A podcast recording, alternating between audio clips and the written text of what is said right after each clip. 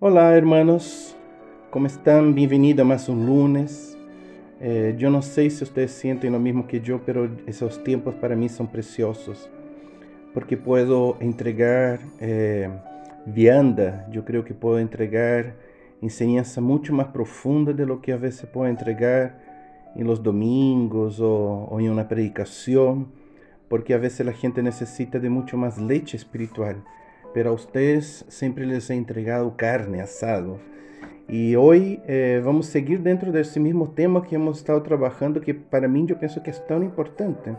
Las semanas pasadas estuvimos hablando sobre el tipo de gobierno y eso está dentro de la enseñanza sobre iglesia, gobierno y responsabilidad.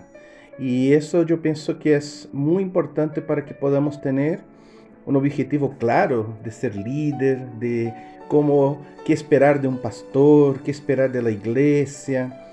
Porque en la realidad yo pienso que estamos muy confundidos, eh, no nosotros en sí, quizás sí, pero eh, más que nada el mundo cristiano. En todas las partes del mundo hay mucha confusión sobre este tema, porque nosotros estamos contaminados por una idea muy contemporánea de iglesia, que no siempre se encaja la idea bíblica. Y yo en vez de querer adaptar-me a uma igreja mais contemporânea, eu prefiro adaptar-me a uma igreja mais bíblica. Não sei tu, pero esto é meu desejo.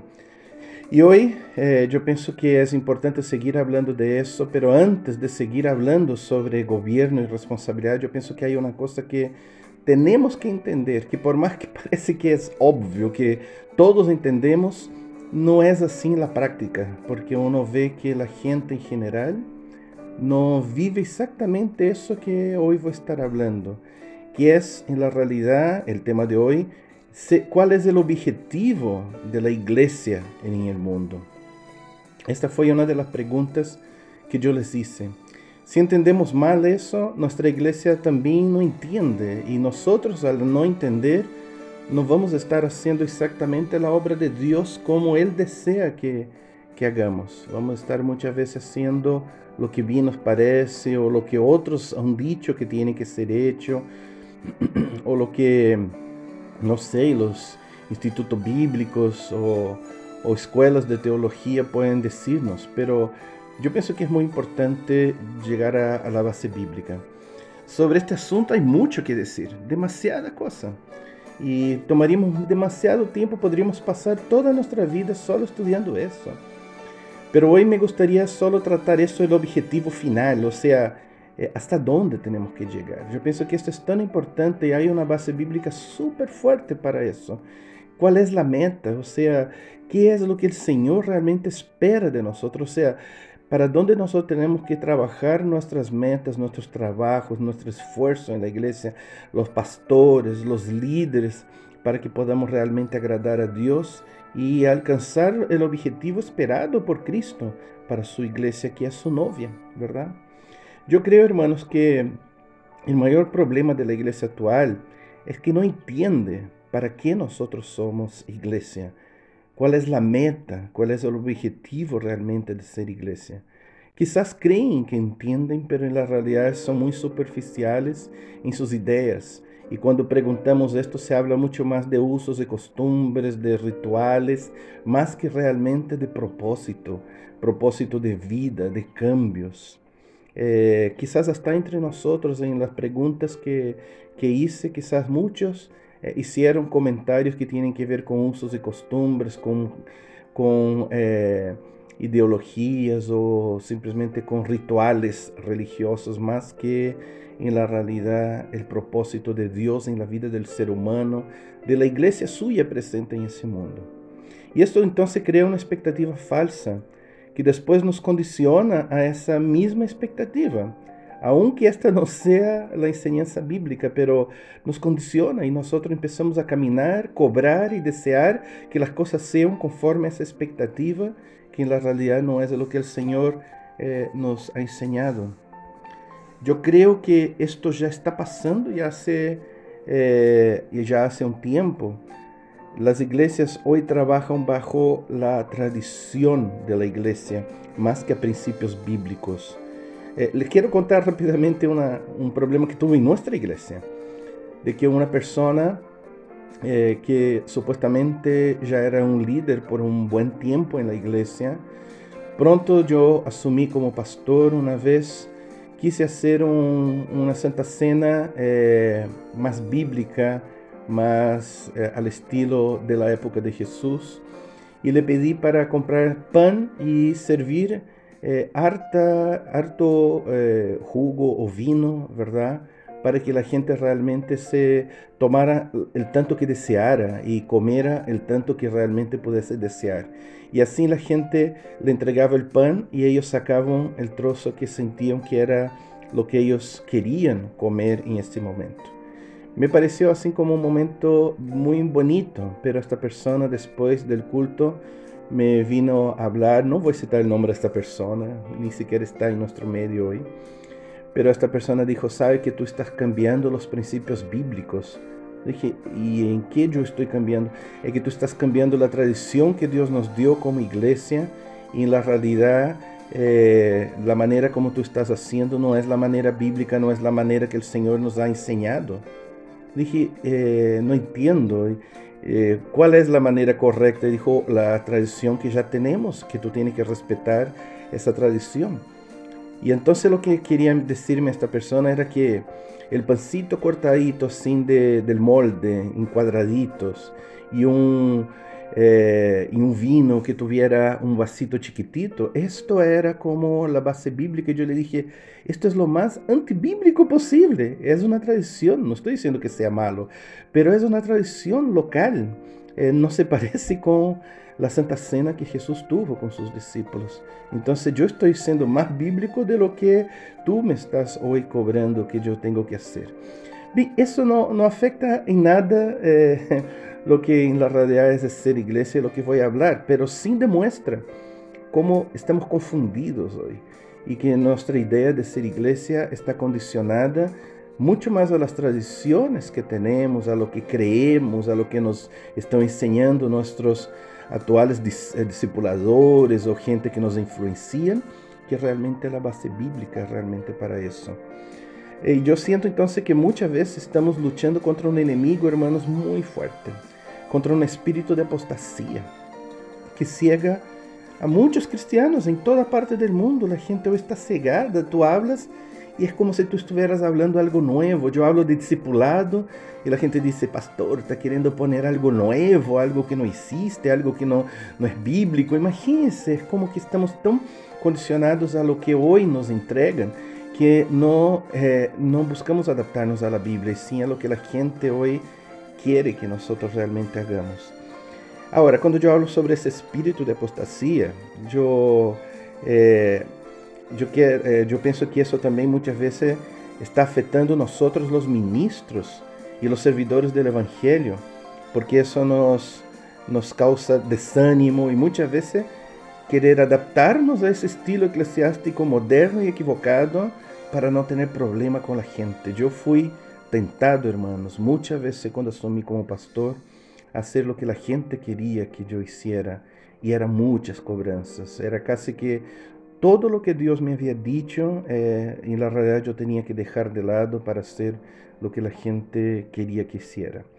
Cuando entonces yo estoy hablando de esta apostasía, eh, no es como uno está acostumbrado a entender, eh, formado por este tipo de gente que rechaza y abandona la fe. No es ese tipo de apostasía, sino de falta de compromiso, de apatía, de una actitud pasiva, rechazan y no, comparten, eh, y no eh, comprenden la responsabilidad de cada creyente en la iglesia. Así que vivimos épocas muy difíciles.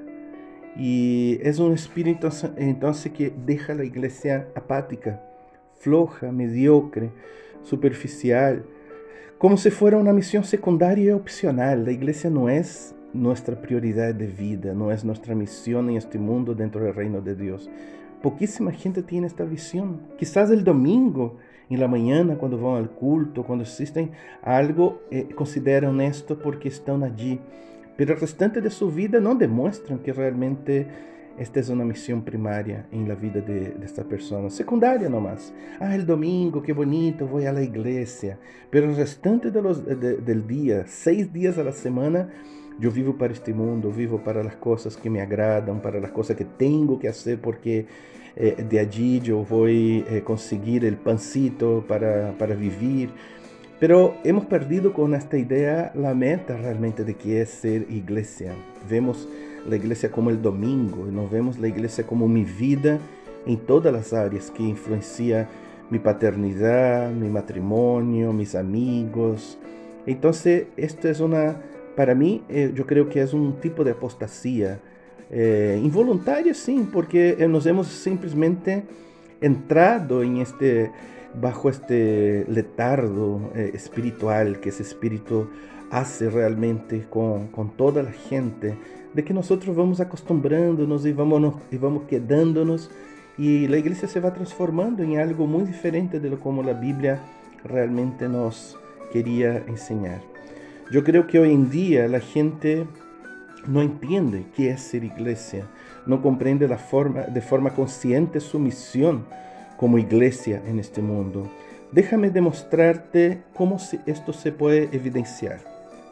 Si hoy yo preguntara a todos ustedes, ¿qué es lo más importante para ti? ¿El reino de Dios o una universidad?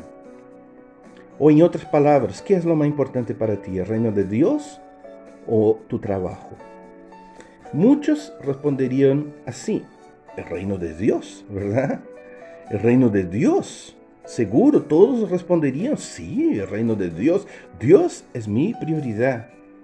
Pero ¿por qué, hermanos? Que creemos que para entrar en una universidad es importante estudiar lo máximo posible o para trabajar debemos exigir las mejores características y el mejor empeño, que solo los mejores entrarían allí, solo los mejores estarían realmente haciendo parte de eso. Pero para el reino de Dios, su iglesia, lo mínimo está bien. O sea, Ah, hermano, venga a cuidar de los niños. No, es que yo no sé hacerlo. No importa, es para cuidar de los niños. Hermano, venga aquí a ayudarnos en el trabajo de los varones. No, espero que yo no tenga... No importa, cualquier cosa está bien. Lo importante es unir, estar unidos.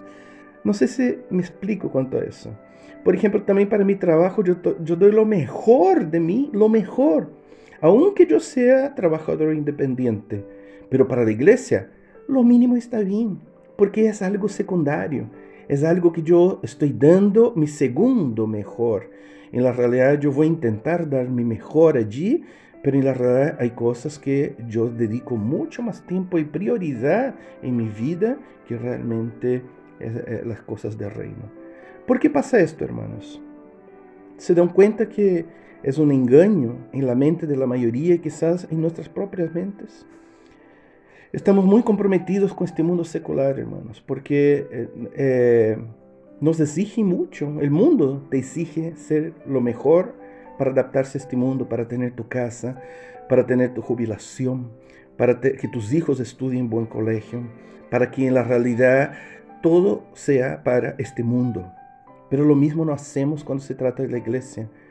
No nos esforzamos para que nuestros hijos sean los mejores no estamos dando nuestra mejor parte. En la realidad esto es algo secundario en la vida de la mayoría de los que se llaman cristianos. Porque en la realidad quizás nosotros hacemos esto para el mundo porque tendremos ganancia si lo hacemos, ¿verdad? Vamos a tener cosas que van a beneficiarnos en este mundo.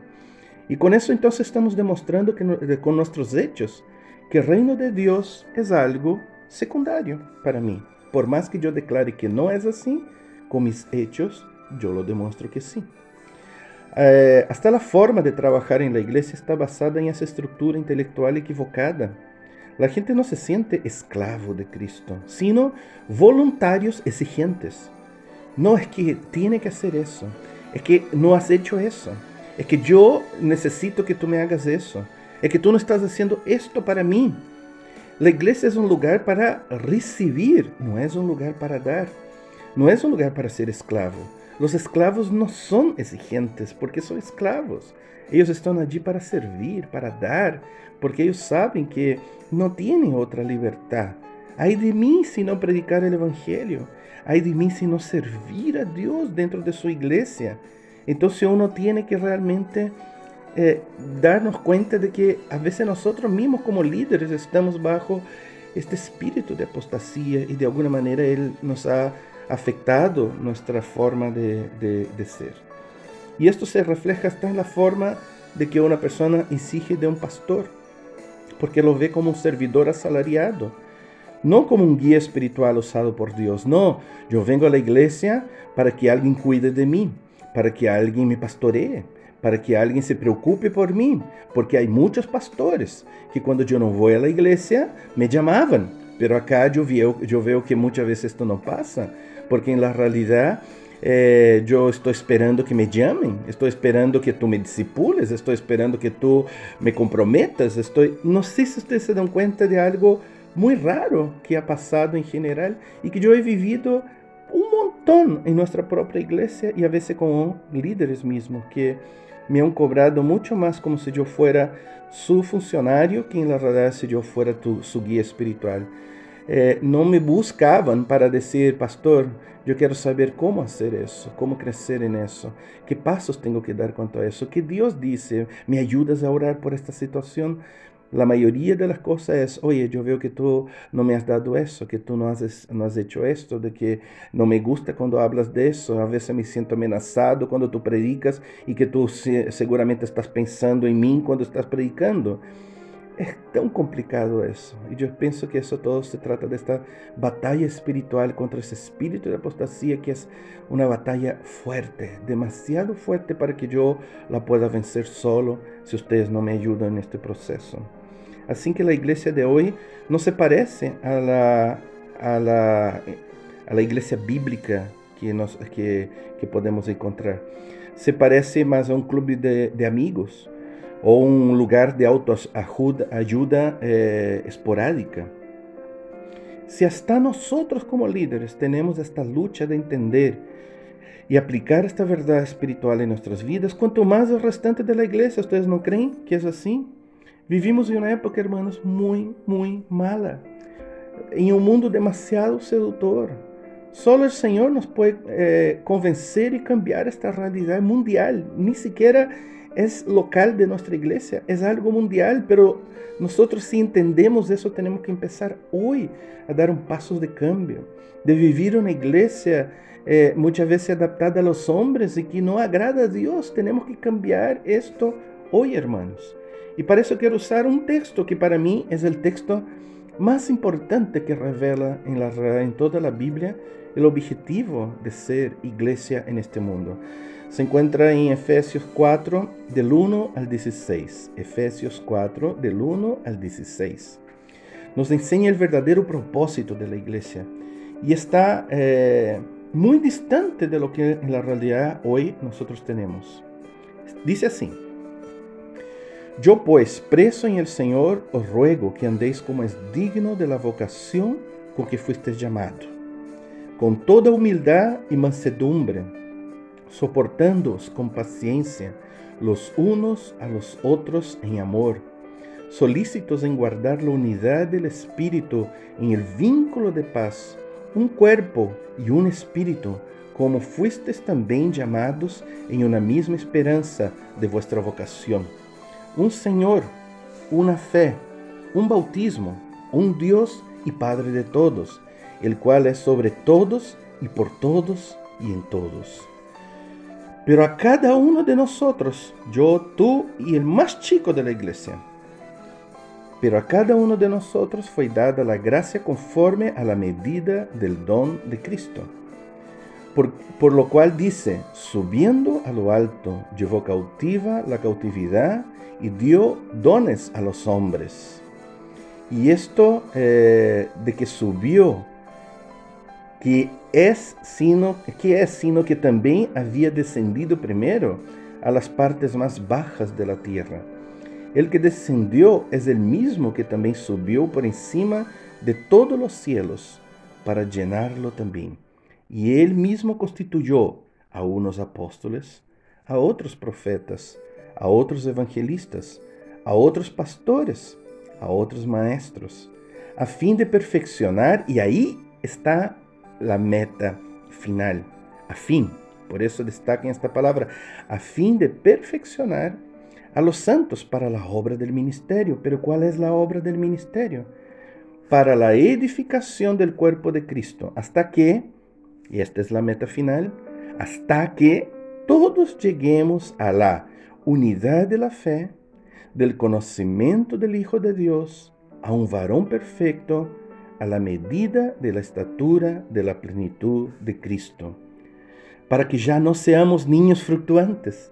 Ves que he predicado mucho sobre esto, llevados por donde quiera de todo viento de doctrina, por estratagema de hombres que para engañar emplean con astucia las artimañas del error, sino que siguiendo la verdad en amor, crezcamos en, eh, en, todo, en aquel que es el cabeza, esto es Cristo, de quien todo el cuerpo, bien concentrado y unido entre sí por todas las conjunturas que se ayudan mutuamente, según la actividad propia de cada miembro, recibe su crecimiento para ir edificándose en amor. Es muy profundo ese texto, hermanos. Podríamos tener varios estudios de cada una de estas partes. Hoy me gustaría destacar justamente esas tres metas finales y principales para que podamos llegar a entender las metas finales de todo el cristiano. Y está en ese texto que dice, hasta que todos, eh, es el, el, el 13, dice, hasta que todos lleguemos a la unidad de la fe, del conocimiento, uno, del conocimiento del Hijo de Dios, dos, y a un varón perfecto a la medida y la estatura de la plenitud de Cristo. Tres. Ahí están las tres metas principales y finales que todo creyente debería llegar a este punto. Y esta es la tarea en que tenemos que trabajar dentro de la iglesia.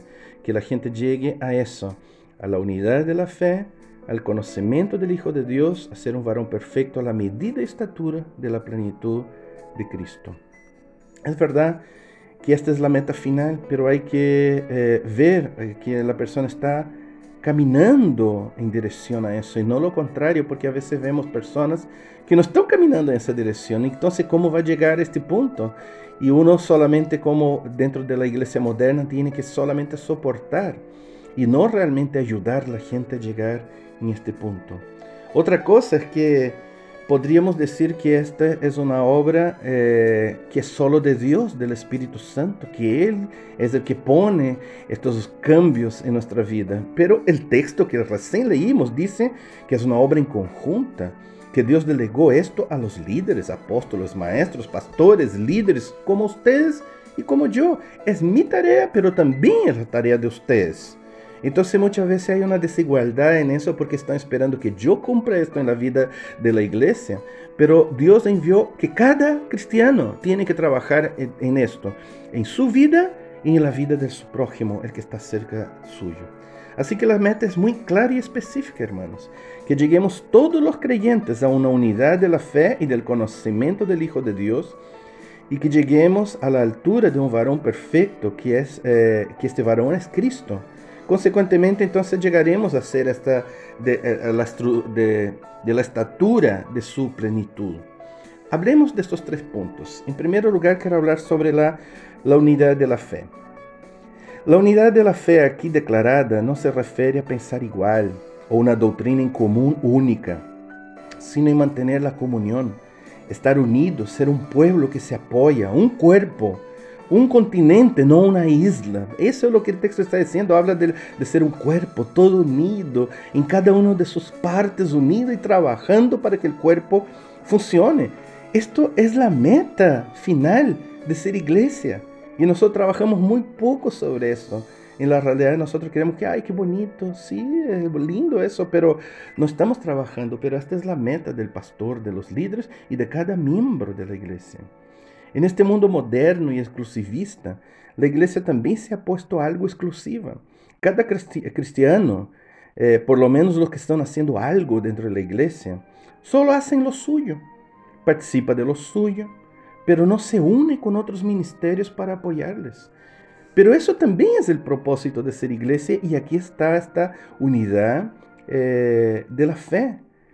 Si, si, eh, si estás en un ministerio, pero no participas en los otros ministerios que realmente deberías estar participando, por ejemplo, si, alguien está participando en el ministerio de, mujeres, pero no van en un, un evento de la alabanza, por ejemplo, eso está mal. Esto es ser una isla y no ser un cuerpo, no ser una iglesia. Y eso nosotros vivimos entre líderes, porque a veces la gente es muy exclusivista. No, yo ya estoy haciendo mi parte. Yo ya estoy realmente ocupado en la iglesia.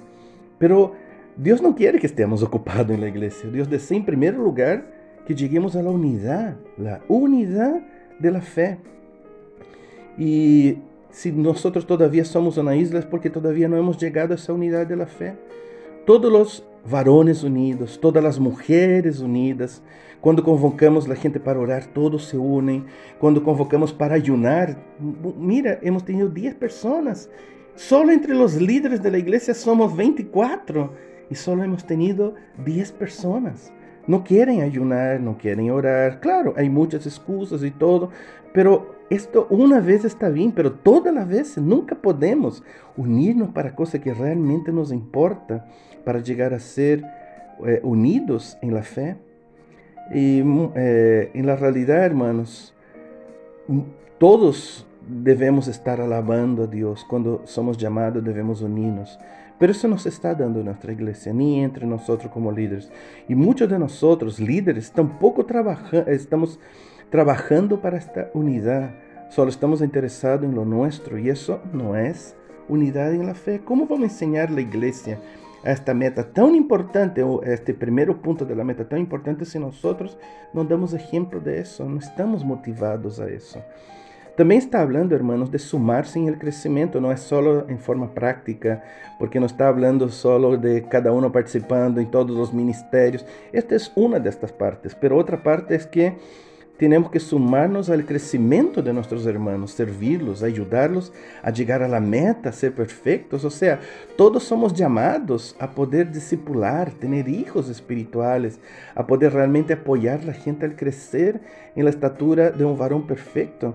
No es porque solamente yo estoy ya predicando en la que yo no tengo que ayudar a alguien. Solamente porque yo soy líder de los varones, yo ya no tengo que estar ayudando a personas porque este es otro ministerio todos nosotros tenemos que también unirnos a este, a este crecimiento de nuestros hermanos más nuevos, de estos hermanos que en la realidad todavía están en la cuna espiritual, ¿verdad? Y que ellos necesitan también de mi apoyo. Pero a veces me quedo quieto y creo que estoy haciendo mi parte porque ya soy líder de algún ministerio en la iglesia o tengo mi grupo de crecimiento y que está bien, ya estoy haciendo mi parte y no nos unimos. Eh, entonces, esta tarea de, de poder dar el crecimiento a nuestros hermanos no es una tarea solo del pastor. Están equivocados si pensaban esto, sino de todos nosotros unidos. Cuando no estamos unidos, hermanos, estamos haciendo la obra del diablo. Aunque usemos jergas y otras cosas más cristianas, en la realidad muchas veces vamos a estar haciendo la obra del diablo, que es hacer con que la gente se quede quietecita que la gente vaya a un club social, que la gente se sienta bien, que la gente vaya a un ministerio para realizarse, para que la gente esté participando de algo que les gusta, que son sus dones. Y eso está mal.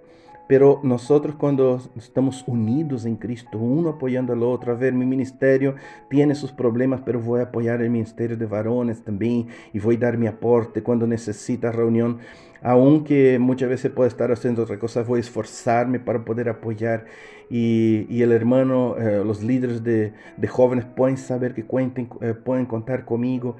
Ve que esas son cosas que en la realidad uno tiene que realmente vivir y demostrarlo.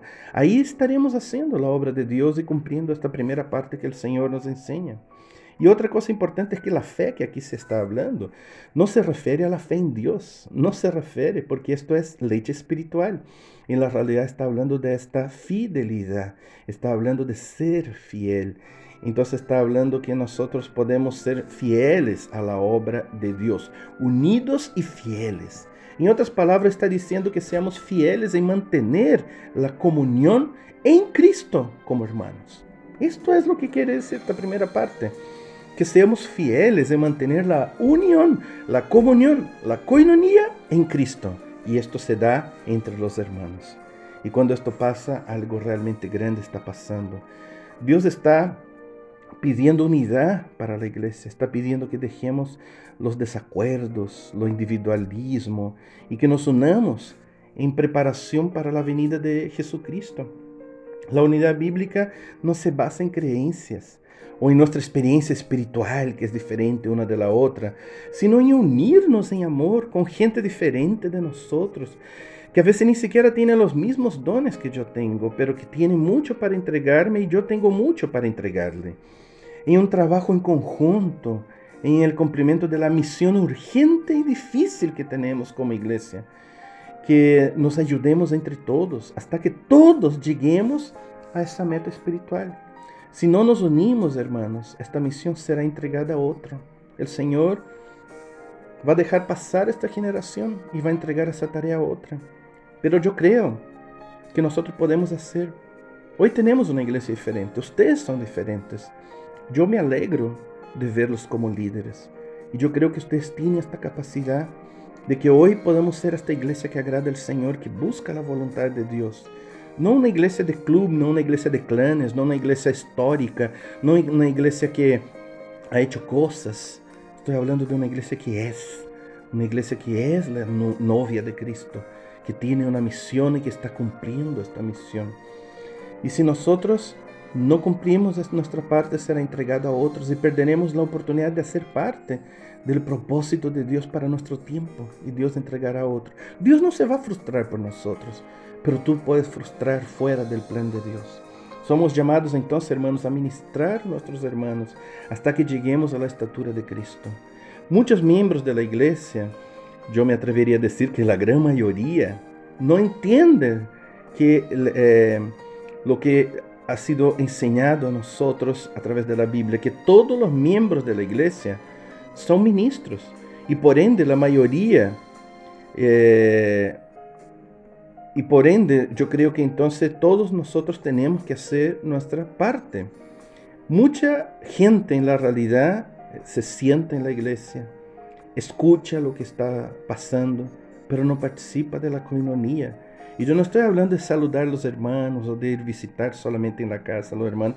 Eso, ni siquiera esto pasa. Pero estoy hablando de que tenemos un propósito, ser uno, un cuerpo unido en el verdadero servicio de Dios, los unos para con los otros. Y esta es la manera bíblica que el Señor quiere que seamos unidos y llegar a esta unidad de la fe. La mayoría se reúne socialmente, litúrgicamente y quizás hasta ministerialmente, porque a veces hay ministerios que se reúnen, pero no bíblicamente, no como Dios realmente espera de nosotros. La meta, hermanos, es que seamos uno, una iglesia, un cuerpo, una familia, superando todas las diferencias, superando nuestras distancias. Eh, no sé si tú entiendes lo que yo digo. Esto no parece ser algo, parece tan espiritual, ¿verdad? Como que esta es la meta final de la iglesia. Pero hermanos, esto es bíblico, eh, eh, eh, pero este, esto es bíblico, esto es lo que en la realidad tenemos que hacer. Nosotros somos seres espirituales y la coinonía es algo muy difícil. Y solamente cuando se da esta obra de la coinonía es que en la realidad nosotros estamos haciendo la voluntad de Dios. Es, una batalla espiritual. Dentro de ese espíritu de apostasía, Él no desea que seamos uno. Él desea que seamos varios, varias islas, varios ministerios, varios dones dentro de la iglesia, pero no uno. Porque si somos uno, la gente verá a Cristo. Pero cuando somos individuales, la gente verá varias personas haciendo cosas. Y eso tenemos que cooperar. Es verdad que esta es la obra del Espíritu Santo, pero conforme el texto que leímos, es una obra entregada también a los apóstoles, maestros, profetas y evangelistas, y tú como líder, las mujeres, los varones, ministerio de alabanza, diaconía, eh, ¿qué más? que eh, también eh, ministerio de, de, de misericordia, eh, liderazgo de la iglesia, jóvenes, cada uno, grupo de crecimiento somos llamados a poder llevar la iglesia a esa unidad. Y la unidad no es contigo, con tu grupo, es la unidad con el cuerpo completo. Es difícil y esto es algo muy importante. ¿Crees que estamos bien en esto, hermanos? Vamos al segundo punto. El segundo punto es el conocimiento del Hijo de Dios. Entonces tenemos que llegar a la unidad de la fe y también en segundo lugar el conocimiento del Hijo de Dios. Esto va a ser cortito, eh, quizás en otra época podemos trabajar en más profundidad. Yo pienso que ustedes ya entendieron el mensaje solo a través del primer punto, pero cuando se habla del conocimiento del Hijo de Dios, tampoco se trata de conocer la historia de Cristo, memorizar sus enseñanzas, sino habla de intimidad. Cuando la Biblia habla de conocer, está hablando de ser íntimo, de tener la mente de Cristo, de llenar, eh, eh, de llenar nuestra vida de Él, de vivir lo que Él vivió, dejar que Él decida las cosas de mi vida. Y eso no es fácil, pero es la meta, es la meta que el Señor tiene para cada miembro de la iglesia. Quien llega a este punto llegó a la madurez espiritual.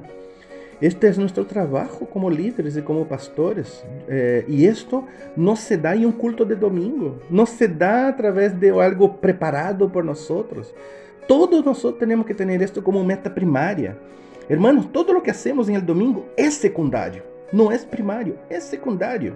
En la realidad lo primario es lo que vivimos durante la semana para llevarnos, para llegar al conocimiento de Cristo y llevar otros hermanos al conocimiento de Cristo. Que resulta ir los domingos estaríamos siendo religiosos. Los católicos hacen eso, otros grupos se reúnen también los domingos. Pero la transformación está en todos los días, estar dentro de esta misión de conocer a Cristo, todos los días. Tú meditas en la palabra de Dios, tú estás realmente creciendo con todo eso, ayudando a personas a conocer a Cristo, no un Cristo histórico, pero un Cristo profundo en su vida. Estás llevando gente a la oración, estás llevando gente a ayunar, estás llevando gente a leer la Biblia, estás tú haciendo todo eso. Ves que eso es estar allí en la presencia de Cristo. Esto cambia nuestra alabanza, cambia nuestra vida, cambia nuestra oración, hace con que nosotros lleguemos a ser más cerca de ese tercer punto que es un varón perfecto. Ahora, ese tercer punto, el varón perfecto a la imagen de Cristo, no significa que, este, que esta persona, cuando dice varón, dice mujeres y hombres, no significa que esta persona ya no se equivoca más, sino que sabe y hace eso, que cuando es necesario, él realmente eh, es capaz de arrepentirse, de dar el paso para poder volver a la perfección y agradar a Dios. Entonces no es una persona que no más se equivoca, pero sí una persona que tiene el pleno conocimiento, que tiene este compromiso de no caminar en el pecado, de no vivir en pecado, de no vivir en equivocaciones, de no ser flojo, de no estar viviendo una vida a su estilo, de que siempre, por más que a veces pueda estar ser, Él vuelve al Señor. Esto es la perfección, porque esta persona en la realidad, conforme la Biblia dice, ella realmente va a caminar en la voluntad de Dios. Y el caer y el no hacer cosas y no estar realmente involucrado con la obra la, y la misión de Dios en este mundo es una excepción y no un estilo de vida. Esta persona ha crecido. Entonces, así que cuando esta persona se equivoca, se, se arrepiente rápidamente y busca restaurar lo más rápido posible. Hermanos, si la gente tiene dificultad hasta de arrepentirse, cuanto más eso de estar, de estar listos para restituir, para ir y pedir perdón. No, si la gente ni siquiera está muy arrepentido, solamente como, ay, está bien, ya hablé y ahora. Pero no están dispuestos a ir y decir, oye, no tenía que hablarte de esta manera, te pido perdón. Dar el primer paso, estar dispuesto a pagar el precio de su pecado. Pero pastor, ¿cómo eso pagar el precio de mi pecado? Cristo ya pagó el precio. Es ahí que está nuestra mala teología. Es que Cristo pagó el pecado, pero en la realidad nosotros deberíamos estar dispuestos a pagar el precio de nuestro pecado. Porque eso nos lleva al verdadero arrepentimiento. Señor, yo estoy dispuesto a morir porque yo he pecado contra ti. Y después el Señor dice, sí, hijo, hiciste mal. Pero ¿sabe qué? Es verdad que tú tienes que pagar, pero yo voy a pagar el precio por ti. Esa es la teología correcta. La teología de esta falsa libertad que nos da, de que en la realidad nosotros podemos hacer lo que queramos y que en la realidad está bien porque Cristo ya hizo su obra. Es la mala teología que lleva la gente a ser dominada por ese espíritu de apostasía, porque no hay un verdadero arrepentimiento, no hay una verdadera transformación y no hay un verdadero nacimiento, porque vive el hombre viejo, excusándose en la novedad de que Cristo murió por nuestros pecados. Y hermanos, así que eh, desde el punto de vista de, de Cristo, nosotros en la realidad debemos en la realidad caminar en dirección a esta perfección. Es Jesús que, que nos deja esta vara súper ajustada. Es la más alta posible. No es un camino fácil para nadie, ni para mí, ni para ti, ni para nadie de la iglesia. Todos los que llegan a la iglesia, esta es la meta. La unidad de la fe, la unidad de ser fieles, ser unidos y fieles, de conocer a Cristo, conocer en profundidad y vivir su vida en nosotros y llegar a ser un varón perfecto, un cristiano que agrada a Dios. Todos los que llegan a la iglesia, esta es la meta. El objetivo entonces de la iglesia, hermanos, no es ser grande. Puede hasta ser una iglesia grande, pero no es el objetivo. No es ser agradable a la gente o a la carne. Sabe que puede hasta ser agradable, pero en la realidad no es la meta. No es para que la gente tenga un lugar socialmente agradable para cada domingo de su vida. La gente ha tomado eso, que cada domingo de mi vida iré a la casa del Señor. Y siempre tiene ese texto, ¿verdad? Fuera de contexto. Me alegraré en el Señor, en que vaya a su casa. Eh, y él se olvida que todos los días en la casa del Señor es lo que el texto dice. Pero la persona piensa que es el domingo. Ay, qué bonito ir a la iglesia. Ahí estoy garantizando mi salvación y servir a Dios. La gente cree que ir a la iglesia está sirviendo a Dios. Y eso no es exactamente así. Nosotros tenemos que cumplir esta misión que hoy estábamos hablando. No es un lugar, hermanos, para llenar de gente sin compromiso. La iglesia no es para eso. No es un lugar para entretener a gente. Porque si es así, nosotros nunca vamos a cumplir esa tarea que Dios nos delegó de ser unidos en la fe, eh, ser eh, eh, unidos en fidelidad a Dios, de poder realmente ser santos como el Señor es santo y de poder realmente eh, conocer a Cristo, dejar Él vivir su vida en nosotros. Mucho de, los que se, de lo que se hace hoy en día en la iglesia es para mantener gente en la iglesia. Uno como pastor es tentado a eso, a entretenerlos, a, no tocar, no hablar con la gente, no predicar algo muy fuerte porque la gente no le va a gustar. Y justo el Señor me dijo, habla sobre esto y yo me acuerdo que hay como dos o tres hermanos que están con este pecado en la iglesia y van a sentirse amenazados. Uno es tentado por ese espíritu de apostasía, a no ser iglesia. Imagínate, nosotros estamos trabajando temas de la Biblia y a veces yo predico lo que el libro está enseñando y la gente igual se siente eh, juzgada, amenazada por causa de esto. Es un espíritu, no puede ser otra cosa. Así que lo que tenemos que hacer es transformarlos en hombres perfectos. Esta es mi tarea. Como pastor yo no puedo hacer otra cosa. Y tú no deberías pensar en algo diferente. Tú no tienes que entretener gente. Tú tienes que llevar a la gente a ser perfectos en el Señor. Tú no tienes que hacer así como, ay, voy a hacer lo mejor para agradar al oído de la gente, agradar el corazón de la gente. Yo tengo que agradar el corazón de Dios. Y para eso tengo que estar en la meta que no es ni siquiera la meta de nuestra iglesia. Estos son los tres pilares de la iglesia de Cristo, que es en la realidad llegar a estos puntos. Pero la gente espera que un pastor les, les entretenga, que sea simpático, que predique palabra de ánimo, palabra de ánimo que sea cuidadoso con cada persona, oye, cuando esté mal, que tú estés preocupado por mí. Pero si un pastor corrige a algún hermano, se transforma en un malo pastor. Yo he sentido eso. De que yo no puedo decir, hermano, eso no es de Dios. Oh, ¿cómo tú me dices eso? No, entonces tú eres un mal pastor. Personas que antes me decían, oye, excelente, lo que tú estás haciendo es de Dios. Esta misma persona, el día que yo le tiré la oreja, yo pasé a ser su enemigo. Quizás entre ustedes, quizás ustedes mismos pueden haber pensado en algún momento cosas semejantes o quizás van a pensar en el futuro, porque nuestra mente está contaminada con esta idea. Eh, ¿No es verdad lo que te estoy diciendo, hermanos? Eh, ya vamos a ver bíblicamente, quizás la próxima enseñanza que vamos a tener, ¿Cuál es el verdadero trabajo de un pastor? No la idea contemporánea, sino la idea bíblica. Quizás ustedes se a dar cuenta que tenemos una idea muy contemporánea y no la idea bíblica, pero esto será la próxima clase. Así que, hermanos, yo no tengo ningún problema que personas deseen participar cada domingo en la iglesia. Puede participar, si tú no quieres ningún compromiso, puede venir solo los domingos o solo participar de lo que te guste en la iglesia. También puede ser, ¿verdad? Pero a quienes creen que yo estoy más interesado en invertir mi tiempo y mi esfuerzo. ¿Qué tipo de personas? Hermanos, yo no puedo discipular y cuidar de toda la iglesia. Ni Jesús. Ni Jesús eh, tuvo una iglesia semejante a la nuestra. Él no tenía una iglesia con 150 miembros. ¿Entiende?